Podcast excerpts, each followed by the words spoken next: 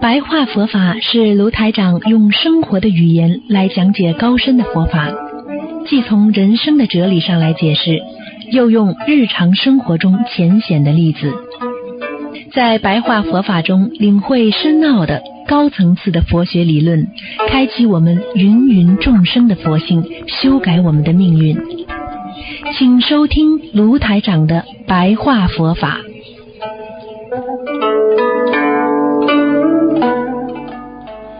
好，听众朋友们，欢迎大家回到我们澳洲东方华语电台。今天是二零一七年六月六号，星期二啊，六六大顺了啊，农历是五月十二。好，那么今天呢，在这个节目之前呢，先给大家呢说一个白话佛法啊，白话佛法。那么实际上呢，上次呢跟大家讲过了，尊师啊，尊重师傅啊，尊师重道。我们做人。啊，有时候呢要懂得啊，尊重别人就是尊重自己啊。向师傅、向老师好好学习，其实呢就是要从心里来修，心里来学啊。我们呢在这个学过程当中呢，要特别尊重一个问题，就是知识啊。实际上，一个人啊，知识啊，学习的知识其实就是经验的积累。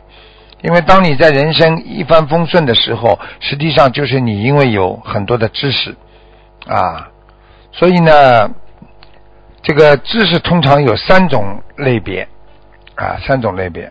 第一种呢是限量啊，限量，现在的限量就是数量的量；二是比量，比较的比；三是圣教量，圣教量。实际上呢，限量是什么意思呢？就是说，你现在眼睛能看见的物质，啊，并能知道物质的质量、大小、颜色、形状，啊，就是说你现在正在眼睛看见的东西，它叫限量。那比量呢，是意思就是你听见啊一些啊声音，外面的声音，啊，你能够通过过去的经验，然后分辨出。这是好事坏事啊！这是啊啊，这个事情接下来做会有什么好事情发生？这样做的话会有坏事发生，就是这样啊。圣教量呢是什么意思呢？就是因为古代啊很多圣人啊啊，因为啊当地呢那个时候也没什么律师的，大家就相信他们的啊这个人格。这些人呢，而且呢，知道他们有知识，所以他们是善知识，他们不会骗我们。所以呢，这些都是传统传下来的，这些非常的，永远不会啊伤害自己人格的人，那么就是叫圣教量。那么这个这个三个呢，就是告诉你啊，一个人的知识啊，这个来自于三方面，一方面呢是你眼睛看见的物质。一方面呢，是通过的以往的经验和你心里对人间事物的辨别；第三个知识来自于呢圣人啊教诲，圣人的教诲。所以现在一讲，大家都明白了。所以我们学佛修心啊，看到的要学啊，听到的自己有经验的啊，过去碰到过的也要记在心里。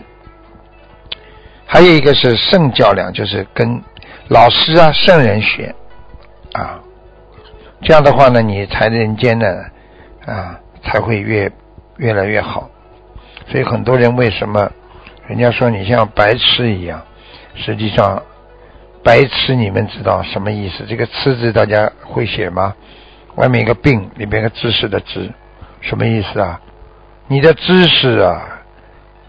在你的病当中啊，你如果这个知识有病的话，就是你不能运用这个知识的话，你就是痴啊，就是白痴，真的。所以现在啊，我们学佛的人呐，眼睛看到的东西要自己要懂得，要记住；耳朵听见的，心里想的东西也要要有知识，也是从人家呢啊这里听来的和经验听来的。还有最重要的就是跟着师傅，跟着自己的老师知学知识啊。知识是什么呢？知识就是啊，来让自己啊，来让自己命运啊顺着正道走啊。正知识和邪知识，邪知识呢就是把你的命运搞坏啊，做会做一辈子做很多的傻事，而且不开悟啊。所以呢，我们学习学知识啊。不能读死书或者断章取义啊！知识啊是为我所用啊，实际上知识是为自己，也是为众生的。将知识转化成智慧，才是学习知识的最终的目的。如果你今天学了这么多知识，佛学知识，你不懂得用在人间，不懂得。怎么样在人间用佛法来解决你啊心灵上的烦恼啊一些麻烦事情？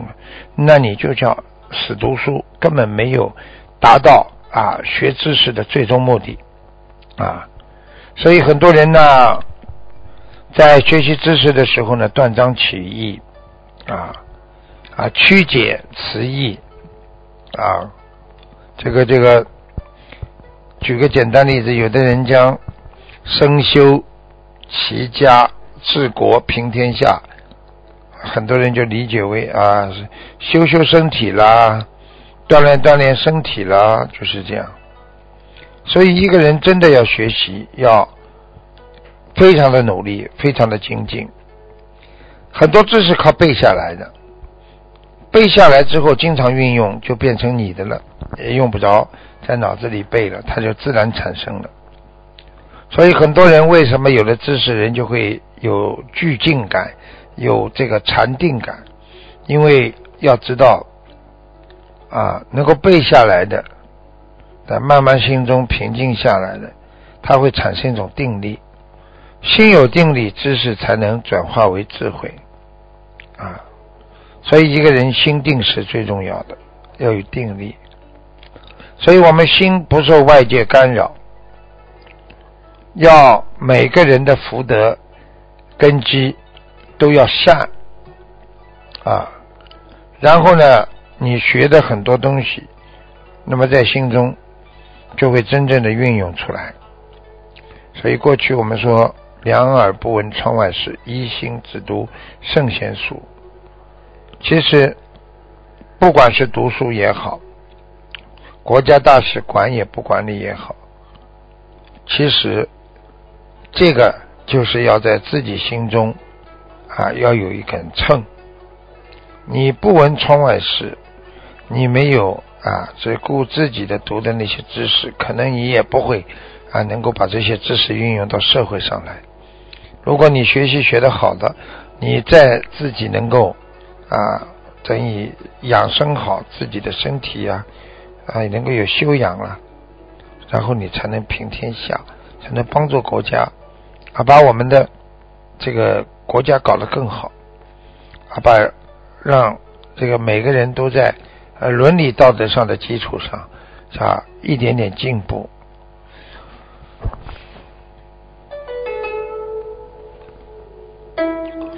好，听众朋友们，因为时间关系呢，我们今天的白话佛法只能说这么一点了。